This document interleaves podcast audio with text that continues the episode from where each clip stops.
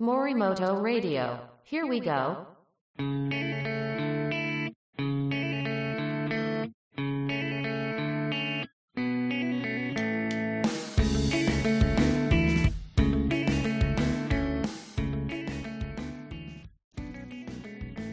こんにちは。弁理士の森本俊明と申します。この番組は弁理士の森本俊明が知的財産、科学技術、その他の興味のあることについて紹介する番組です。お付き合いいただきますようよろしくお願いします。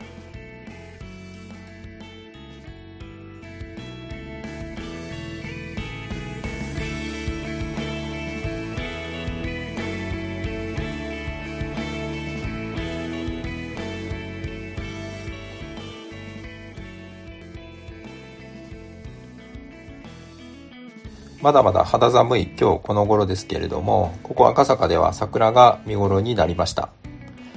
アークヒルズの桜並木が素晴らしくて、夜桜も非常に綺麗です。昼夜問わずに多くの人が写真を撮りに来ています。暖かくなって体もよく動くようになりました。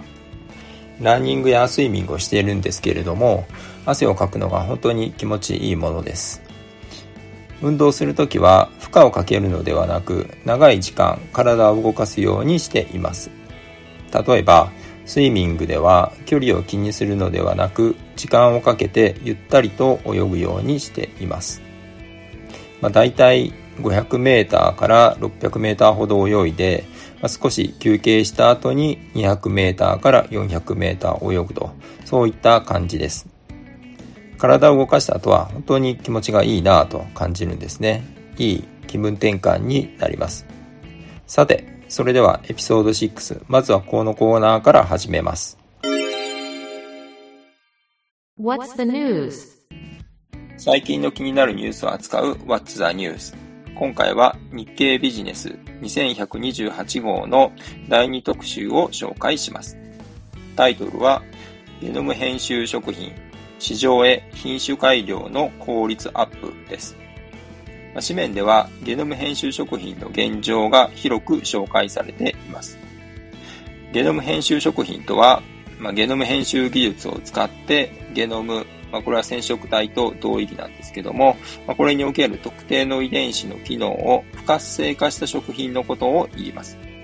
ま、例えばですね、マダイの中には筋肉が過剰に形成されることを抑える遺伝子があります。この遺伝子を働かないようにすると、マダイの可食部、要は食べられる部分の筋肉の量が増えます。同様にですね、トラフグにも食欲を調節する遺伝子があります。そしてこの遺伝子が働かないようにすると成長速度が約2倍に増えるということです。日本ではゲノム編集食品は遺伝子組み換え食品とは見なされません。まあ、遺伝子が機能しなくなることは自然界でも起こりうると、そういう理由からです。この結果として天然のものと区別がつかないということになります。まあ、つまり、ゲノム編集食品は自然界では起こり得ないような外から持ち込んだ外来遺伝子を導入しているわけではありません。まあ、それで遺伝子組み換え食品には当たらないと、そういうことになります。ただ、外国によってはこのような規制が様々です。米国でも植物は規制対象外なんですけれども、欧州の場合は遺伝子組み換え作物として規制の対象になります。では、ゲノム編集食品について日本では有利かといえばそうではないようです。建前上は厚労省へ届け出れば良いとされていますが、書類を届けてからも頻繁なやり取りが発生します。これは1年以上要することもあるようです。また、ゲノム編集食品なんですけれども、その旨の表示義務はありません。ただ実際のところは消費者の反応もありますので、企業自らがゲノム編集食品であることを表示しているようです。あと、ゲノム編集技術そのものなんですけども、これには CRISPR-Cas9 という、えー技術を使いますが、これは外国の技術なので、当然ライセンス料が必要になります。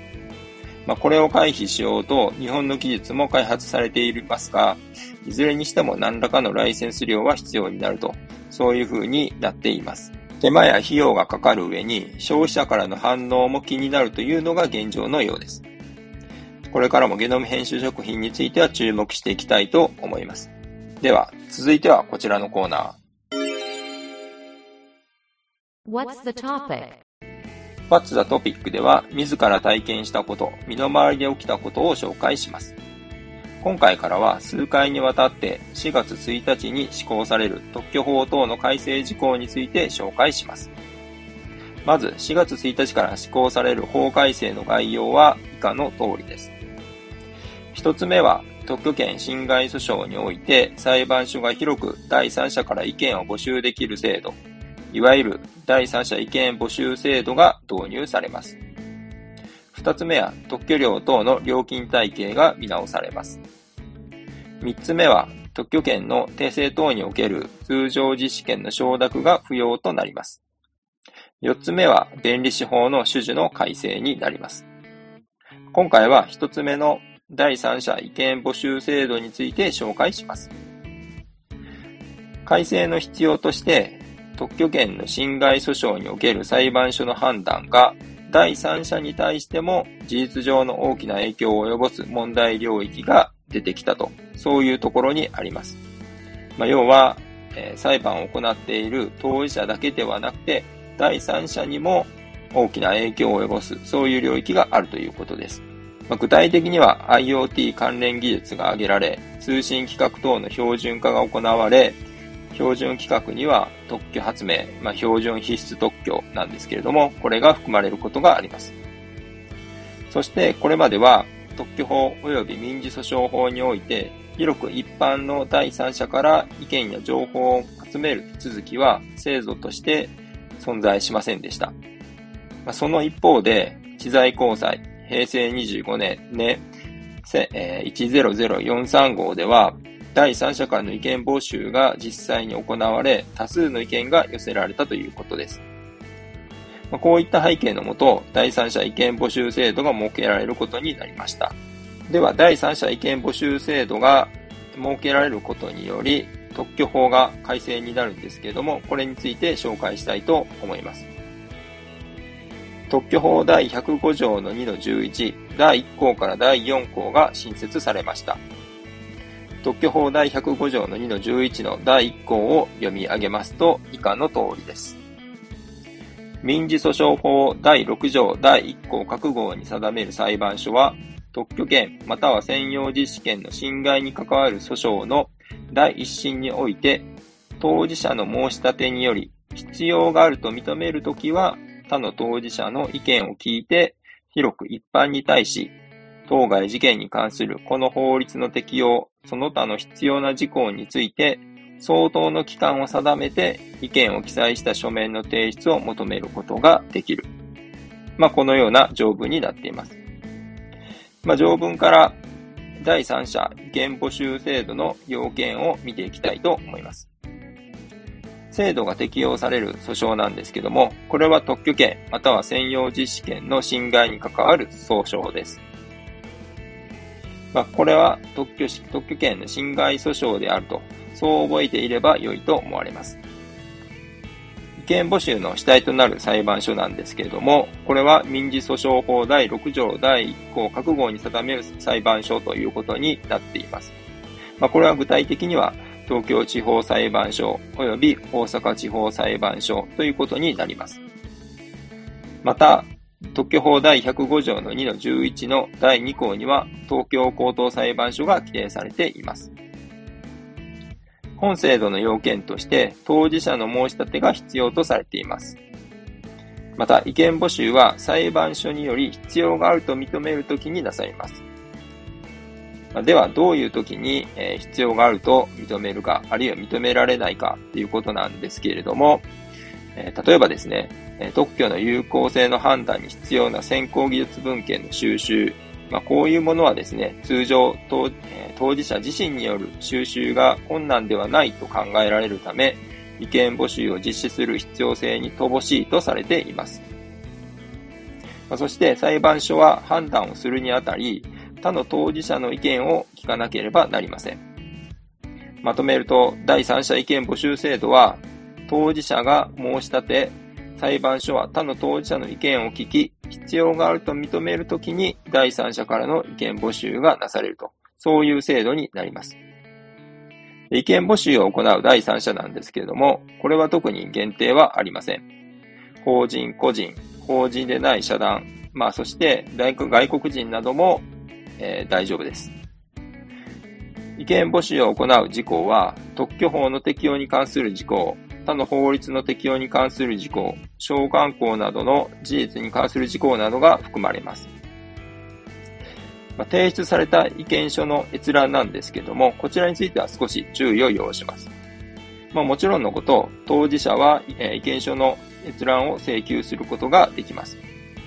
しかし、当事者が書証として提出しない限り、訴訟記録に含まれませんので、他の第三者はその意見書を閲覧を請求することができません。意見募集が行われた場合において、当事者またはその訴訟代理人が第三者に対して意見書を提出するよう働きかけを行うことは可能です。まあ、その際、意見書作成費の対価の供与を禁止されるものではありません。まあ、ですが、原則としては、意見書の作成費用は第三者の負担になるのでしょう。意見募集の告知方法なんですけども、こちらについては特段の規定はありません。まあ、裁判所の、え、ウェブサイトにおいて告知することが想定されています。第三者意見募集制度は、保証金請求訴訟においても適用されます。まあ、同様にですね、えー、実用審案権等の、えー、侵害訴訟においても適用されます。経過措置として、施行記述においてすでに継続中の事件についても、第三者意見募集を申し立てることができます。まあ、最後に、第三者意見募集制度が新設されるにあたり、弁理士法も改正されました。弁理士法第4条第2項に第4号が新設され、第三者意見募集制度において、意見書を提出しようとする者からの意見の内容に関する相談業務が規定されることになりました。まあ、ただし、意見の内容については、特許法及び実用新案法の適用に関するものに限定されるので、この点は注意を要します。以上が第三者意見募集制度の概要になります。次回も What's the Topic のコーナーで改正法を取り上げたいと思います。